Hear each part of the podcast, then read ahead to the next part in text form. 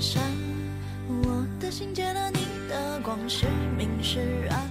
我想每次回国之前呢，我跟马秀两个都要疯狂的减一阵肥才敢回去。真的还假的？真的压力有这么大？真的压力很大。低头呢喃，对你的偏爱太过于明目张胆。我那个时候陷入一个很大的苦恼，就是觉得我得不到别人的关注，得不到我喜欢男孩子的回应，是不是都是因为我不够瘦，我不够美？那如果今天我够瘦够美的话，他们就会关注到我。我再无关，没答案怎么办？看不惯自我欺瞒。哇，我真的是第一次感受到心痛是什么样的感觉，我真的是万箭穿心。慢 慢他没有机会听到这一个播客，但是如果听到的话，他肯定知道我讲的是他。谁会？公园走五六个小时？对啊，就是在这儿我就喊话一句沈叉叉，以前我喜欢那个人就是你啊。他听不到了，他听不到。有着你来了，你笑了，你走了，不看我与理所当。大家好，欢迎回到我们的节目《东西酒馆》，我是 Eva。我是雅竹，好，这一期呢，我们就要来谈一谈身材和容貌焦虑的话题。你笑什怎么觉得？好像 我们不是才三十岁 吗？现在就有身材跟容貌焦虑了吗？这东西没有啦，这东西是我觉得是和年龄没有太大的关系，就不是说你等到三十四十岁，觉得自己长了一些皱纹啊，头发白了才会有焦虑。我觉得反而这种东西是年轻人，特别是现在受社交媒体影响下的年轻人。会经历比较多的问题，所以我我就想以自己的经历来谈一谈我是怎么样慢慢的去克服。其实直到现在，我也没有说百分之百的对自己满意，就是多多少少会觉得哦，可以再瘦一点啊，可以再长成什么什么样。但是我觉得这是一个过程，而且呃，我以前也经历了一些。我不能说是抑郁吧，但是会有非常低落的时候，会觉得对于身材和容貌会陷入一种焦虑。可是我觉得你的身材跟容貌都已经很好了。哇如果你要这听到焦虑的话，那我怎么办？没有没有，我跟你讲，反而是啊，首先听到你讲这个话，我真的还蛮开心的，就是受到朋友的鼓励，还没有因为你因为你很瘦啊。没有，但是很多时候这种焦虑感不是来自于自己本来长什么样子，它是来自于自己内心的一个很不切实际的映射。所以呢，我就想聊一下为什么我以前会有这样子的想法，然后再啊、呃聊一下我自己心路改变的历程，因为我知道现在的很多年轻人，特别是女孩子，会因为受到社交媒体的影响，在这方面有很多的困扰。呃，我也想希望通过我自己的经历分享，呃，给他们一些启发，还有一些思考的出发点吧。在我成长过程当中，对于身材和容貌的一些呃评价是非常常见的。最典型的，就比如说，直到现在啊，我回国或者是我跟很久没有见的亲戚视频聊天，他们讲的第一句话就是：“哦，你怎么又胖了？”或者是“哦，你现在生活感觉很很好的样子”，意思就是说你看起来有点丰腴，你懂吗？然后刚开 始说你吃的很好，对 过得很好。对，刚开始我就会心里面很，就是很很郁闷，我就想说，我就想说，你干嘛不说点好听的？就说哦，你看起来气色很好，或者是你看起来很健康，就像外国人他就会这样讲，你看起来很健康。我觉得这个我是会开心的，你不一定要说漂亮啊或怎么样的。后面我就会开始反击，我就说你每一次跟我视频都说我又胖了，那我现在不知道胖成个什么样子。我也会跟我爸妈就是抗议，他们不会讲，但是我每次我就会跟他抗议。我爸妈他就会慢慢的知道，你这样子评价一个一个人，特别是对于女生来讲，是很不公平的。嗯哼，所以呢，我爸妈就会作为一个中介，去跟我那些亲戚讲，他说哪有，只是光线的问题，他们会帮我找借口，然后去回击那些说这种话的亲戚。有时候我记得就是亲戚有时候看到我也是会说，哦，你最近好像有点胖哦，很夸张，你知道吗？会直接这样讲，然后我就心想说，关你屁事啊！你有讲出来吗？当然是没有啊，我就只会说嗯这样子，然后就带过，就不理他，因为是嗯长辈啊，你也不能说什么啊。对，像这个这种打招呼的方式啊，应该是我们华人区特有的吧？像我，比如说跟我的学生上课的时候，啊、就是教一些什么你好啊、早上好这种，然后我都会顺便带过那种比较比较地道的表达方式，就说你吃了吗？就说我们对于吃是很看重的。还有一个就是说，哦，你又胖了。然后当我跟我学生解释这个的时候，我学生都惊呆了，他说。啊，你们可以这样子讲话的吗？这样不会很伤人吗？我说不会啊，我说我经常被我的亲戚朋友这样子打招呼，特别是每次回国，我想每次回国之前呢，我跟马秀两个都要疯狂的减一阵肥才敢回去，真的还假的？真的压力有的这么大？真的压力很大。我知道听起来很夸张，你就有两个原因了，一个是因为回国要大吃特吃，要先减肥。对，这个是一个，但是还有一个，就是我隐隐的会觉得我，我回国之前，我要是不努力减一下肥的话，我会被说的更惨，而且是我们两个压力都会很大，因为你知道吗？马修现在已经听得懂，就别人说他胖啊或怎么样的，他听得懂，他就会有一种嗯这种语气，然后对方就说啊，他听得懂中文吗？我说你讲的这几个字他就听得懂啊。你懂啊？就就是压力已经大到这种地步，但是呢，我就说一下，嗯、这个说什么你胖啊这种，只是很基本层面的。像我在长大的过程当中，因为我是四川人嘛，四川的女生一般来讲哈，就是骨架都比较小，非常非常小只。然后你知道骨架这种东西就是天生的啊，我骨架不大，但是绝对没有我有一些班里面的同学小，就是他们他们已经就是瘦到，还不是说瘦，就骨架很小，比我大概小了个三分之一吧。到了青春期的时候，你比如说穿一些衣服啊什么的，你就觉得哎，怎么他们穿的就那么好看，怎么到我身上就感觉不太对劲呢？你周围的同学啊，他们也会讲，就当然我那个时候是不胖。但是他也不会把你归为瘦子的那一类，他就会说哦，那谁谁谁，什么又白又瘦，就是你知道白瘦是两个很大的界定的标准嘛。我是很白了，但是为什么从来没有人说我瘦呢？然后家长啊，那些大人聚集在一起的时候，他们也会聊谁家的女儿长得身材很好。他们说的身材很好，完全就是瘦而已，就不是说有曲线的那种长相，就说哦大眼睛啊、双眼皮啊、瓜子脸啊什么的。然后我妈就再回头看一看我，就是 唯我唯一两个可以可以讲的，就是说我皮肤很白，就是一直都很白。所以人家现在夸我皮肤白，我都觉得，嗯，这个就是没什么。我因为我不理解别人的皮肤比较差一点，或者是皮肤比较黝黑一点，我不理解他他的痛苦的点在哪。而且毕竟在国外生活了这么多年，我也不觉得皮肤白是一个什么优点，因为你皮肤白，你的所有的瑕疵都一清二楚啊。所以，嗯，我妈再回头看我的时候，我就有两个点，第一个就是皮肤白，还有一个就是头发黑。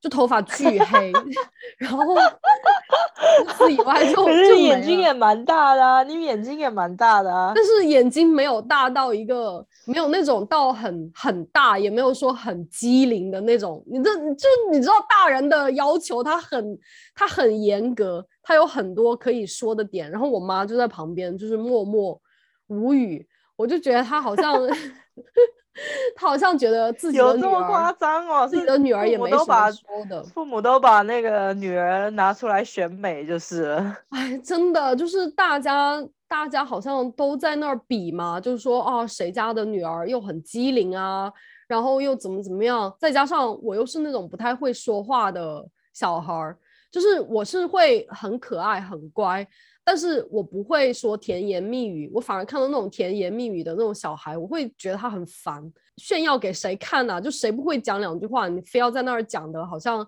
自觉得自己很能干那样子。然后我就、嗯我就很讨厌那种甜言蜜语型的小孩儿，你妈长得很漂亮吗？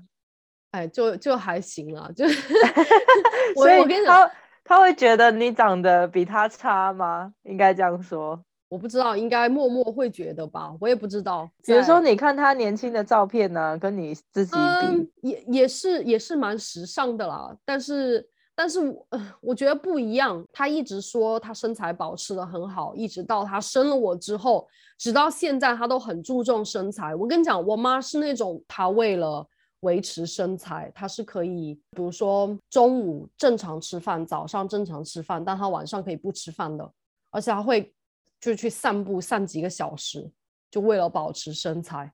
嗯哼，对她哇，是一好夸张哦。他是对自己都很严格的，所以可想而知，对我来讲，但他对啊，就是在别人面前，我自己本身的身材和长相也是没有，也是没有什么可以夸赞的，所以这个是一个。还有就是，你知道以前，比如说你喜欢哪个男孩子啊什么的，你知道中学时期的男生是甚至是有一点粗鲁的，就是他讲话完全没有 filter。比如说我喜欢一个男生好了，结果他喜欢的是我朋友，然后我再看一下我的朋友，我就知道 OK 为什么会喜欢他，他比我瘦啊，他比我漂亮啊，就是默默的会有这种压力，你知道吗？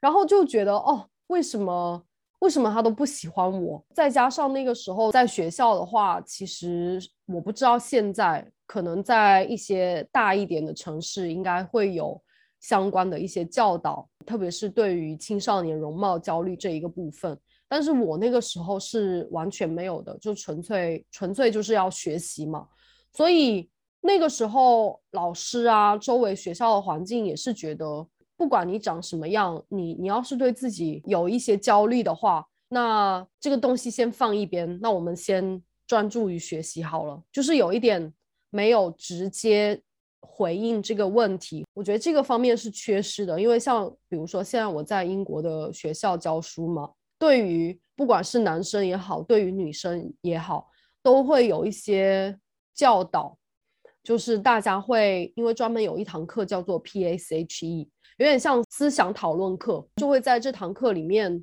通过一些报道啊，通过一些呃调查研究的数据，或者是一段很短的视频，然后大家开始讨论，老师就会根据他们的回答继续的发问。他们就会讨论一些，比如说像之前我们提到的性教育的问题，还有就是说对于容貌焦虑、对于社交的焦虑，所以我觉得有这方面的直面的引导是很有必要的。我那个时候陷入一个很大的苦恼，就是觉得我得不到别人的关注，得不到我喜欢男孩子的回应。是不是都是因为我不够瘦，我不够美？那如果今天我够瘦、够美的话，他们就会关注到我。我觉得这个东西就会把所有的问题都归功于外在的因素。其实有一句话说，就是你如果自己已经到了一个比较优秀的境界，你喜欢的人自然会有一些回应。但那个时候我们不懂，我们就是会关注于哦什么样的发型。什么样的化妆的方式，你知道，再加上比如说各种杂志媒体都说画这个颜色的口红，打这个颜色的腮红就会显瘦，对，就会显瘦啊，就会就有一种很青春洋溢的一种感觉，那男生就会喜欢这样子的，不管有意还是无意，整个大环境都是这样的教育，那就给女生一个印象，就是我一定要又白又瘦又美。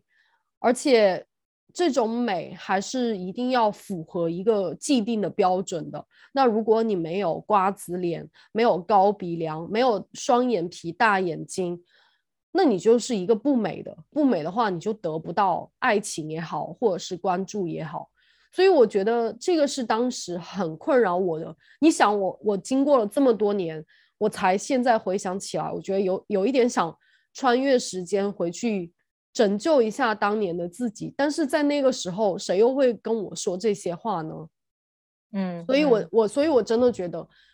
这这个成长过程当中的一些学校氛围、家庭氛围，还有整个社会的氛围，是非常非常缺乏对这方面的教育的。不敢回看，左顾右盼不自然的暗自喜欢，偷偷的深总没完的坐立难安。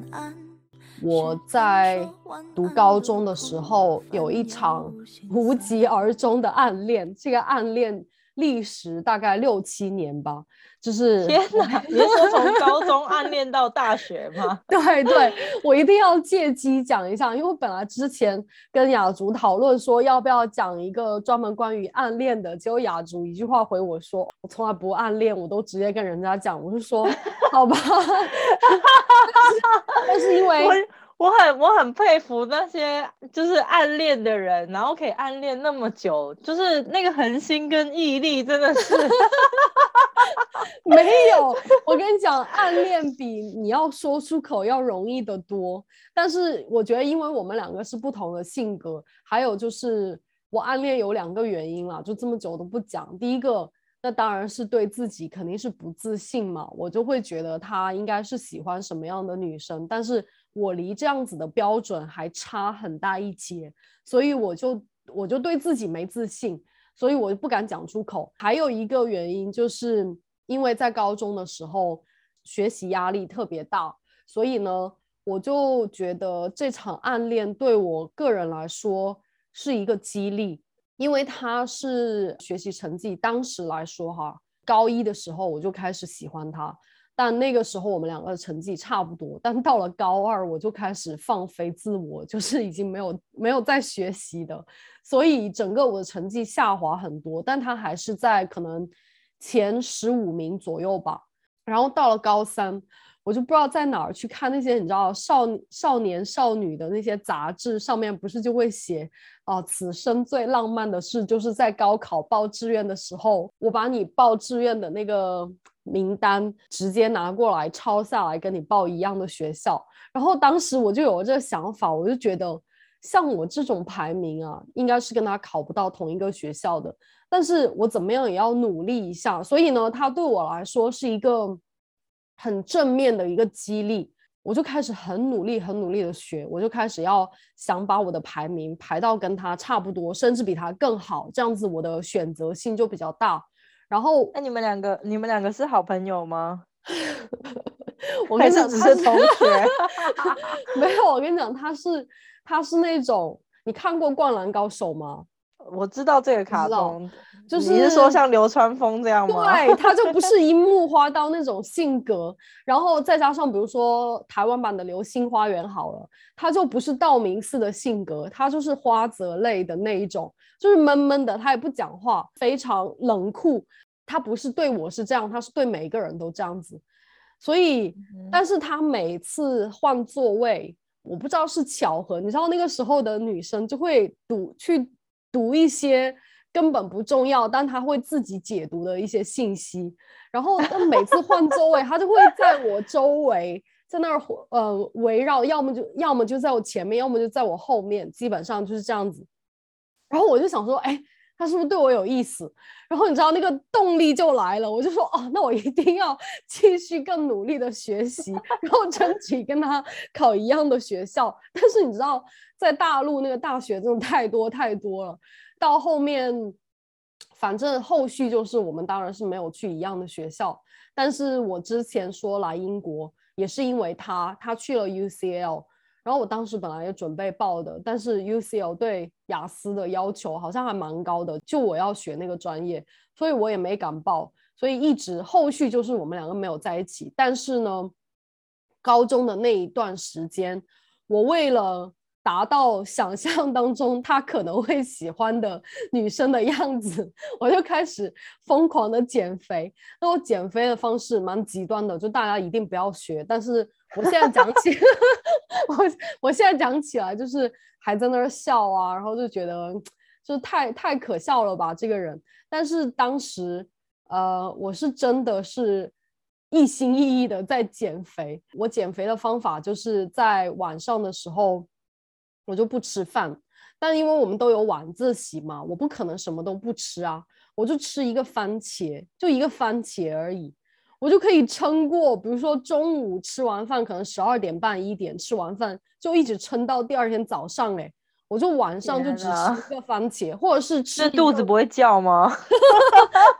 晚自习的时候，然后突然肚子叫，你知道有一句话叫“有情饮水饱”，你不会饿的，你那个时候动力很大。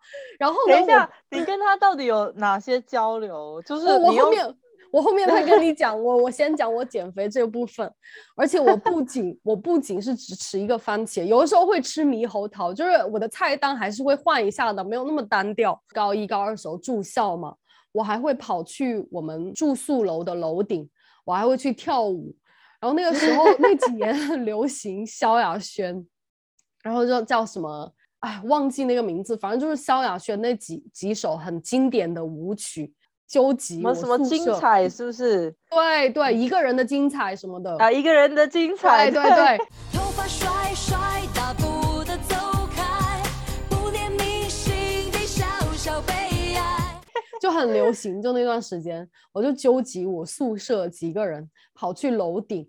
但是你知道晚上熄灯之后，你是不能跑去楼顶，被宿管抓到会被骂一顿嘛。然后我们就摸黑跑上楼顶，几个人就在那儿跳舞，其实也没有跳啦，就是在那儿舞来舞去。跳，你是看你的电脑电脑一起跳吗？还没有，就是听着那个旋律，自己在那儿随意舞动而已，就是想，就是想，就是想运动一下。那个时候又不想去什么打篮球啊，你知道那个时候就有一个误区，就觉得哦，我要是去打篮球，我是不是会长肌肉？然后那个时候就说多少就要动一下。然后我们就在那上面就几个女生啊，那画面真的是在上面听着萧亚轩的歌曲在那舞动，结果那个宿管一推开门，他说：“你们几个都在干嘛？赶快给我滚下去！”然后就开始在那大吼。面开开 party，然后你知道我宿舍有人嘴就很毒嘛，他就说：“那萧亚轩跳的是挺好看，但是你这个胖版的萧亚轩跳起来也是蛮奇怪的。”他就这样子讲哦。然后天虽然说我自己对于这个印象很深，不是说他有多伤害到我，因为我知道我跟萧亚轩的差距很远，所以也没有说哦。嗯，他没有拿我跟比如说我宿舍另外的女生比较，如果是身边人这样比较，我会觉得更伤人。但是我就觉得你怎么那么毒啊？你干嘛要讲这种话？你就算你不喜欢，你难道一定要讲出来吗？所以他比你还瘦吗？你的宿舍的同学都比你还瘦，没有啊，就讲话那个人他他没有比我瘦啊，他比我大只啊。但是我就所以我就想还这样说？我就想不通啊！而且我跟你讲，其实我现在回想起来，我高中的时候虽然不是说那种很瘦很瘦的女生，虽然那个时候很流行那种，就是已经瘦到啊，那个脚好像一崴一下就会断掉的那种感觉，你你懂的，就是那种非嗯常经典的瘦。我虽然没有到那个地步，但是我现在回想起来，我真的不算是很胖的，只是说可能没有到高中的时候胖啊？大家年轻的时候都是 瘦的对啊，但是但是他们要求就会很严格嘛，就比如说有有女生她身材是很好，比如说那个时候已经开始发育了嘛，就穿那些裤子就会比较比较紧身，臀部的曲线就会比较明显。像这个女生，她就会在人家背后指指点点，她说穿这么紧的裤子是要给谁看呢、就会讲这种话，我就我就觉得关你屁事啊，你懂吗？然后他就说什么胖版的萧亚轩，这个事情我记得很久，我是觉得哎哎，我等下这边我要插一下，你知道我们高中的时候都会流行去改裤子，反而是要把裤子改成很紧，就是学校的制服裤是就是很松的，然后我们要改成你知道什么有点小喇叭啊喇叭裤，然后那个就是大腿的曲线、屁股的曲线都要出来哦，没有没有，不一样的不一样的。对，我们就是要把它你所有女性的特征的那个身材，你都要掩盖起来。每个人生命当中或多或少都有这样子，跟你人生毫无关系，但是他又要多插一句嘴的这种同学，他就是他就是这样子的人。然后当时我就记得，反正我们就被骂了一顿那天。从此以后还是会去跳啦，只是说不会在熄灯之后跳，就会在熄灯以前。然后后面宿管还在那旁边，就是看着我们一群人在那儿舞动，他就觉得 挺夸张的，你干嘛要这样子？但是 deep down 就是因为我是想通过这样子的方式，再加上控制饮食，让自己变瘦一点。然后呢？你真的有瘦吗？呃，应该有吧我觉得我觉得应 该有本来吧还说本来就已经很瘦了？没有，我那个时候不瘦，我那个时候，嗯，就算是瘦，也不是那种非常健康的，就是不是通过真正的运动瘦下来的。而且那个时候对吃东西完全没有概念，就觉得吃东西只要分量少就可以。但是你其实要营养均衡的分量，而不嗯是说吃一个番茄有什么营养啊，就一直嗯撑十几个小时。呃，一直到高中毕业，我本来想跟他就告白的，但是呢，高中毕业那天，我忘记是班主任通知错时间拿那个毕业证书，还是怎么样，他就没有来拍照。就是你知道我们最后那个毕业照，他就没有来，然后最后那天我就没有见到他。但后面我们有聊 QQ 啊什么的，我还是没有勇气。那个夏天，高考完那个夏天，我还是没有勇气约他出来。然后后面到了到了大学吧，我就开始给他写信哦，我们还有信件的交流，就哎、开始。我觉得这男的应该也是对你有意思吧？普通的男生哪会在那边跟女生写信啊？哎，我也不知道，反正就我当然是愿意这样子想啦。反正我就有跟他写信，写信都是一些非常纯情的东西，就是说，哦，我们早上，因为他大学是学德语的嘛，然后他说，哦，真的是选错专业，他说那德语好难学啊，然后就说要背单词啊之类的。我就会说一些我们学校我们学校的东西。有一次我还看到他给我打个电话，哇，我真的是惊慌失措，我在刷牙，你知道吗？就现在我的 种种行为接用接接起来吗？我有接起来了，但是我现在回想起来，我当时的种种行为，用现在很流行的一个词语来解释，就是舔狗，就是太悲屈了，太卑微了。什么是舔狗？舔就是 lick，狗就是 dog，就是你哦完全没有尊舔严，舔对，完全没有尊严。但是我有接起来那个电话，后面没有人说话，然后挂完之后，他给我发短信，他说：“哦，不小心按错了。”你知道吗？那个那段时间我就一直在想，他到底是对我有意思呢，还是没意思呢？非常的纠结，到底要不要告白？然后后面期间我都还有交男朋友啊，但是我心里面就就觉得，我、交男朋友是一回事，但是我喜欢他是另外一回事，就我还是可以继续喜欢他的这种。再加上我们又不在一个地区嘛，所以我就觉得跟他在一起应该就是还蛮难的。直嗯到大三的时候，大三的时候呢，我就开始约他，我就说，哎，要不要一起出来 逛公园？我们就这样一起去逛了公园，然然后后你跟他大学在同一个城市哦？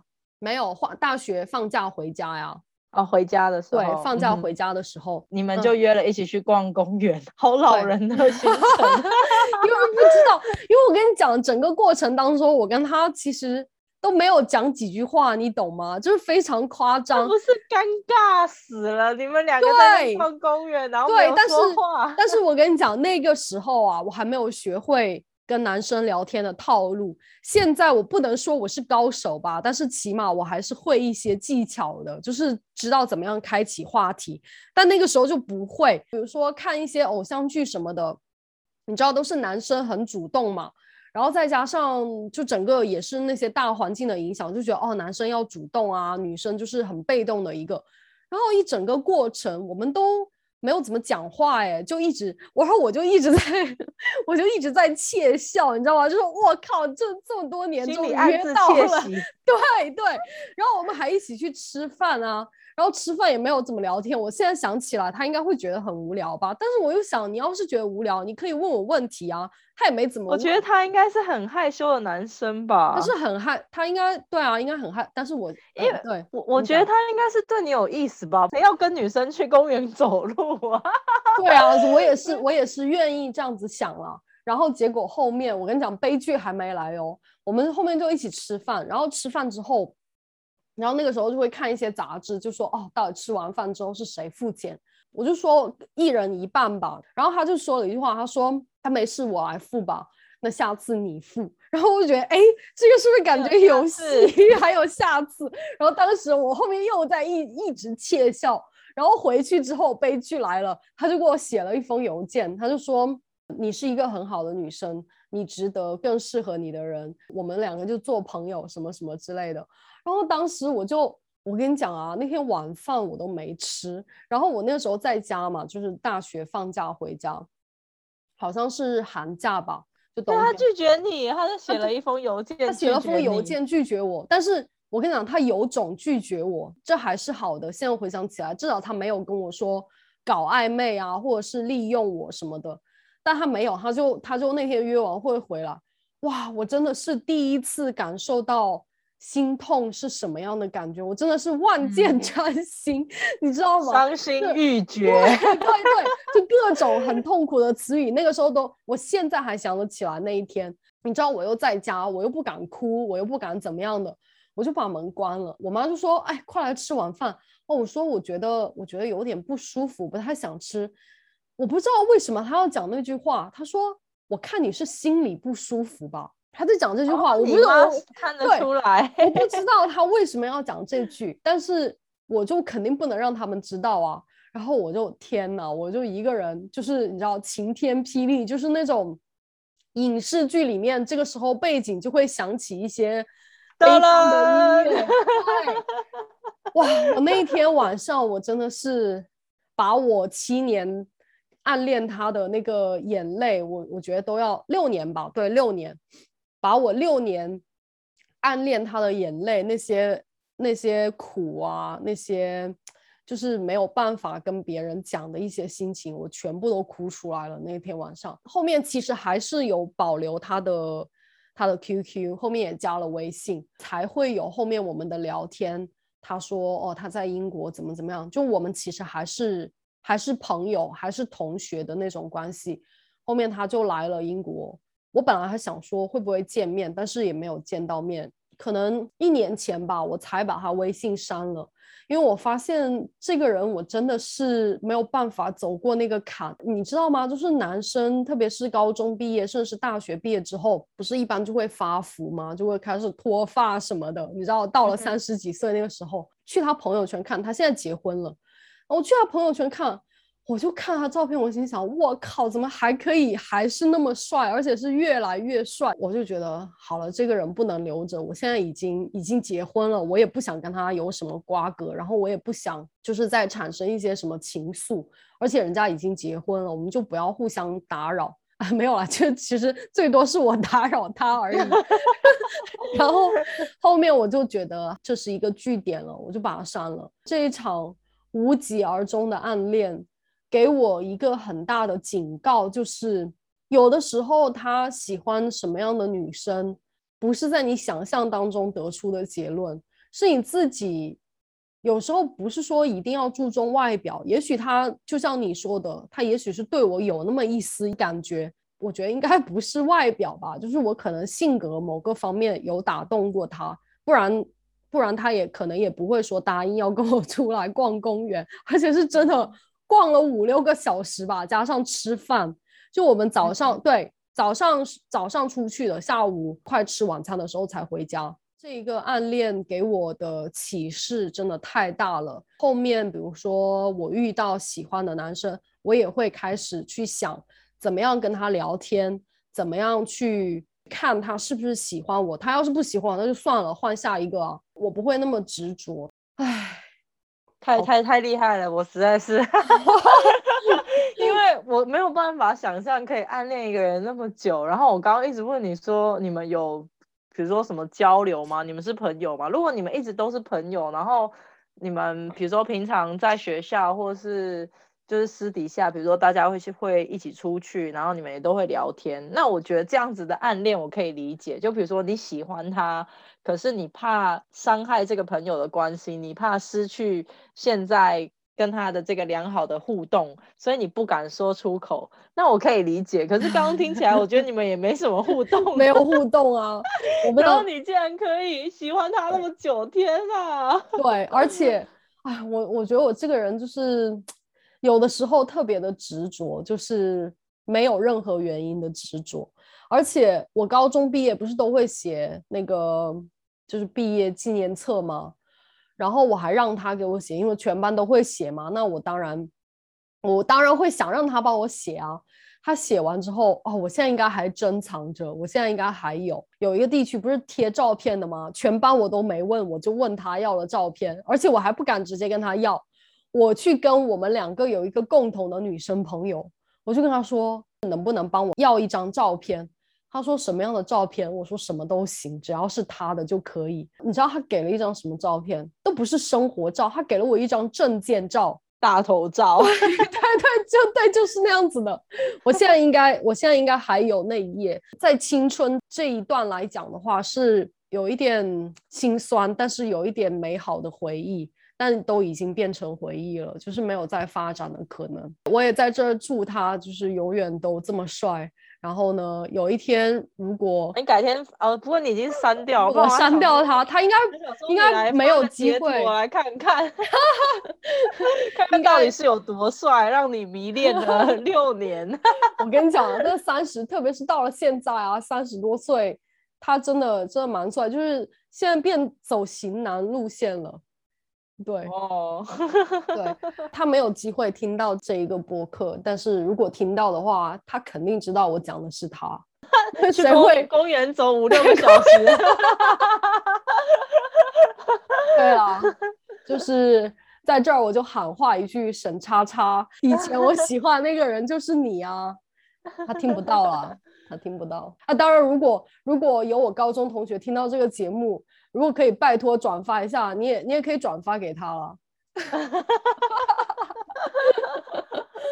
释然慵懒尽欢，时间风干后你我再无关。没答案怎么办？看不惯自我欺瞒，纵容着喜欢的、讨厌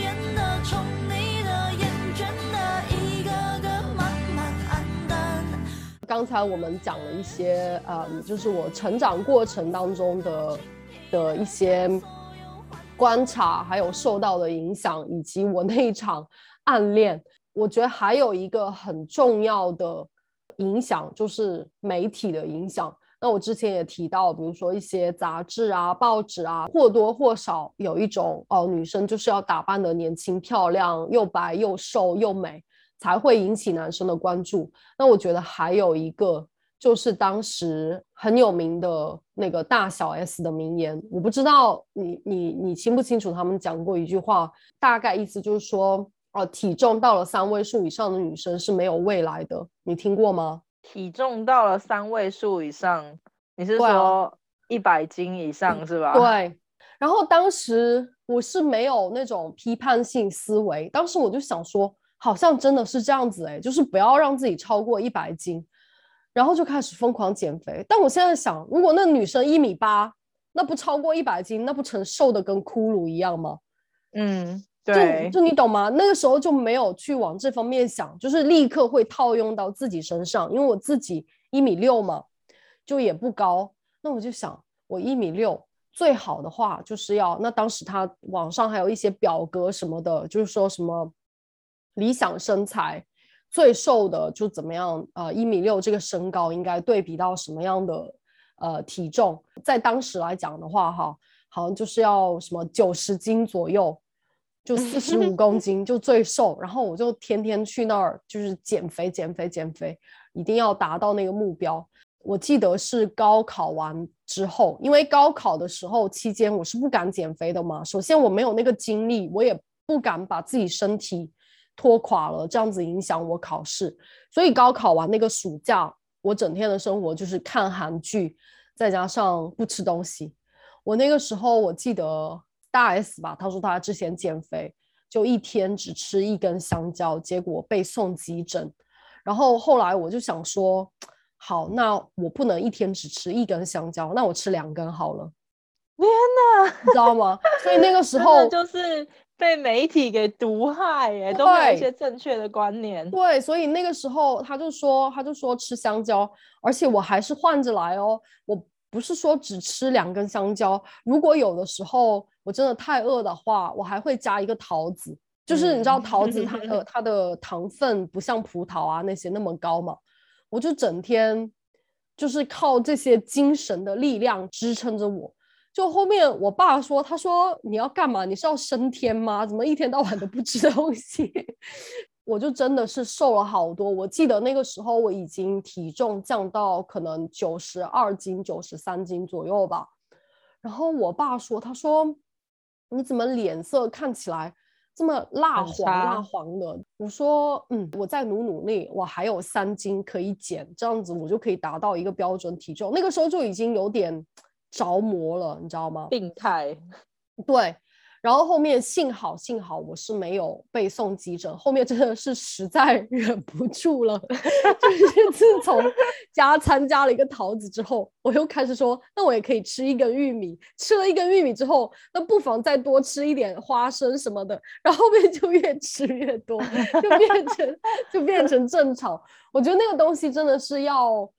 嗯，就是要非常有毅力才能坚持得下来。那当然也是不鼓励大家去坚持的一个东西。不是不是毅力的问题，是你你要有，对，没有，就是不是毅力的问题，就是你如果真的要减肥，你要知道怎么样健康的、正确的减肥，然后完全不吃东西是绝对不行的，就是就是你会对你的身体的消耗很大，伤害很大，伤害很大。因为那个时候都没有一些教导说怎么样健康的饮食，不像现在，现在有很多什么减脂餐，就是还是会吃，但是只是说不是叫你去吃火锅这种吃，就是很健康的营养的搭配方式。但那个时候没有，而且那个时候我们对运动会有一种误区，就说哦，就怕有肌肉啊，对好像刚芭比呀、对，我就想说，那肌肉不是那么容易练出来的，你懂吗？就是人家嗯肌现在我们就知道了，对，现在知道，就我在想说，我小的时候，我就印象当中，我第一次对我的体重开始有意识的时候，是我小学六年级的时候。然后我那时候真的是，就是真的也是想要减肥，我也忘记我是受了什么影响。我还记得那时候好像是暑假吧，然后我就每天，因为我我妈好像有去上班还是怎样，我已经忘记了。然后我就记得我每天也没有什么吃饭，然后每天就是睡到中午才起来。然后可能就是起来之后就吃一点小零食，然后就一整天就是都没有吃东西，就直到傍晚我妈回来之后，然后可能再吃一点东西。然后我那时候也是，嗯，就因为这样子，然后虽然是身体有变瘦，那应该就是我这辈子最瘦的时候吧。但是你想想看，那是我小学的时候。小学六年级，就那时候是真的有变瘦，可是就是像你一样，就是脸色就变得很差，因为我就是只吃一些小零食，然后我还记得我那时候就是吃一点东西之后，我就马上站到体重机上面去看，说自己是不是因为吃了东西，然后就变胖了，然后吃的东西当然会 对，就已经着魔到那种那种地步。你是受了什么刺激啊？我我我没有印象当中我受了什么刺激，我好像就是就是想要变瘦，大家的对，对，就是那种大环境的影响，反正就是那个那个年纪的时候开始有意识到体重这个东西。比如说啊，我们家一起吃饭嘛，然后我妈煮个面啊什么的，然后通常面因为会有汤嘛，所以你可能会拿一个小碗，一般吃饭的那个碗。OK，然后我就，然后我就这样这样吃了一碗之后，然后我就跟我妈说我吃饱了，然后我就赶快 跑跑回房间。然后，然后呢，后来大概就是那样子，因为那是暑假的时候，大概过了几个礼拜之后，就是那时候我已经来来月经了，然后我就发现我的月经就变得很少，然后反正就是已经开始有点不正常，因为就是营养不够嘛，所以后来我才好像就是也意识到，然后还是就是也觉得太饿了，后来我就又又又有开始正常的吃，大概大概国一的时候，所以我就大概小学六年级的时候瘦到那时候好像四十七公斤吧，因为因为我小学六年级之后我就没有什么长高了，我就我我也是差不多一百六左右，然后就大概四十四十七公斤，嗯，然后那时候就就差不多就是四十六、四十七，就已经是我人生当中 最瘦的时候，就是以同样的身高来看啊。嗯然后后来就是就越来越重，然后我就是比较到了到了初中之后，就是初中跟高中我就没有再那么在意体重，不是说完全不在意，但是没有到着魔那样不吃东西，然后想要瘦。那你周围的女生没有没有说在比拼，就是谁更瘦啊、更美啊这种吗？没有到比拼，但是其实同学大部分都是瘦的嘛。就是你青春的时候，其实胖子很少，因为你本本身青春的时候，你的代谢、身体的代谢本就是比较高啊。所以，除非你是那种吃很多垃圾食物，或是可能你身体本身代谢有问题，要不然你去看那种国中高中生，大家都是瘦子啊。就是健康的瘦子，没有到很瘦很瘦那一种。对，但是就是有那种很瘦很瘦跟一般瘦的区别。因为我现在突然想起来，我高中时候有两个非常风靡全校的女生，她们两个，我用一句话啊，就是她们两个的腿啊，就是那种不折手段，就是不用不用折就会断掉。你懂吗？然后他们他们就是头发就是巨长又黑又直，身材就很瘦。现在回想起来，真的很像骷髅一样的瘦。然后我就记得他们，就比如说下课的时候嘛，男生有时候就会站在那个过道，就会在那儿聊天什么的。我就记得那个印象很深，他们两个那样子走过去，而且是很有自信，就像多多少少青春期的，就是一般的女生哈，都有一点不自信，就会说。可能穿衣服就会穿长裤啊，不太想露自己的腿啊，怕自己的腿粗什么的。因为我自己本人就是这样子的一种，嗯，所以那个时候我记得，我记得我我也会有类似这样子的意识。对我都我都 不太想起来，真的觉得很好笑，因为那是我已经是我这个人生当中最瘦的时期。可是你永远你永远那个当下都觉得自己胖。对，而且如果是有男生站在那个过道，我就会觉得很害羞，我就不太想招引他们的注意。但这两个女生不一样，我就有一次目睹他们从男生面前走过去，他们是那种，就是挺胸抬头，而且是穿着那种小短裙，然后他们腿真的很瘦，还穿那种有一点有一点跟的鞋子，因为我们那个时候不穿校服的嘛，除非是有人来检查，不然一般 情况下不穿校服的。然后我就看他们两个走过去，我就心里面就会想，他们哪里来的自信啊？而且怎么会这么瘦啊？所以那个时候就很迷惑，你知道吗？但是应该是基因的问题啦，因为他们也没有说去健身什么的，或者是也有可能很努力的在控制饮食。但是有一些人是你怎么样控制，你都达不到那个瘦的程度。我现在就记得他们两个真的是很受男生喜欢，所以当时才会想说，哦，这个男生。要么就是就我暗恋那个男生，他要么就是喜欢这一类型的，要么就是喜欢那种很古灵精怪的那种那种女孩子。那我心想，我两种都不是，那我就还是默默做一个努力学习型的，然后争取跟他考到同一个大学，我就会有这样子的想法。我觉得或许有可能是因为我国中的时候就已经有你知道那种喜欢的男生，然后。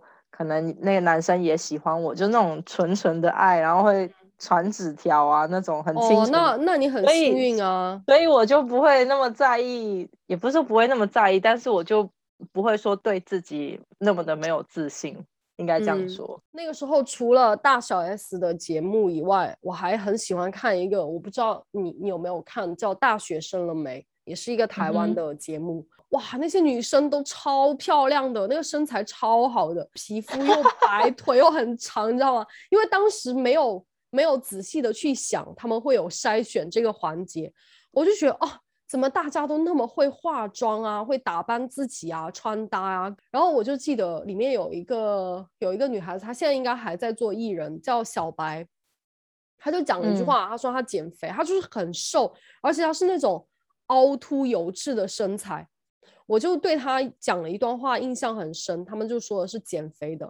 有一年放暑假的时候，她为了减肥，她就开始不跟朋友出去，这样子他就会减少诱惑，减少去乱吃东西的一个几率。他就把自己关在家，但是呢，他家隔壁的邻居就一直在做菜，然后那个饭味就会飘到他家里面，他就觉得哇，这好难熬。但是呢，为了要美，为了要瘦。他就开始把那个窗户全部都关了，死死的关住，不出去，不接受外界的诱惑，他就说他通过这样的方式减肥，然后我就说，哎，这个方法听起来也不失为一个好办法呢。然后有一年，有一年，有一年放暑假的时候，我也试了一阵子，而且我还不仅是试这一个方式，也是看到一些台湾的综艺节目，就说有那种什么辣椒的那种身体乳，你要涂到身上，你知道吗？现在都是智商税，就是完全是骗我们这种小孩子的，你就涂到自己身上，然后再用保鲜膜缠起来。然后呢，你的身体就会发热，你知道发热它就会流汗，就会就会那些脂肪就会减少还是怎样的。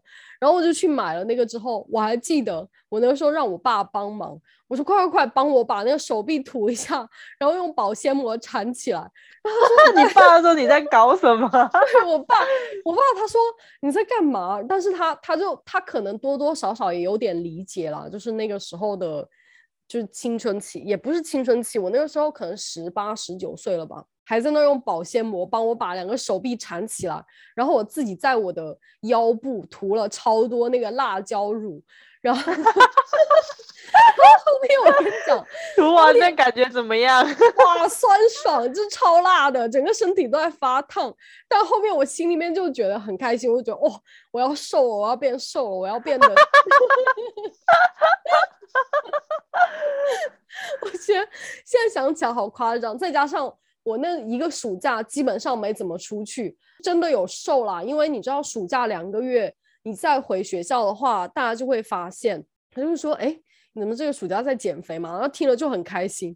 那你知道这种方法是不能不能长期坚持的，啊因为你那个辣椒乳要是放弃涂抹的话，它就会反弹啊，而且。这个辣椒乳根本没什么用了，就是完全，哎呀，我怎么会信去信那些东西？不听起来很荒唐。不过你刚刚说那个辣椒，我记得好像我大学的时候也是有想要减肥，然后也是吃辣椒，不知道是看哪里的，就说什么 那个辣椒 就是吃进去之后什么会燃烧还是怎么样，然后我就就是也没吃什么东西，然后那边生还去那个场市场买那个。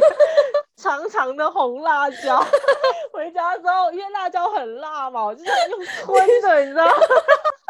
然后吃完之后，吃完之后我就觉得我整个胃都在发烫，然后我就觉得很不舒服。你会拉肚子吗？这个？哎，笑死我！哪里哪里就是看来听来的。那你这样子讲，那我们四川、湖南这些吃辣的地方的人，不是全都是瘦子喽？但是也没有啊，他真的就这样，没有，我都不好说你，因为我自己搞出那些非常辣椒乳，而且你想象一下那个画面，我爸还在那儿帮我缠那个保鲜膜。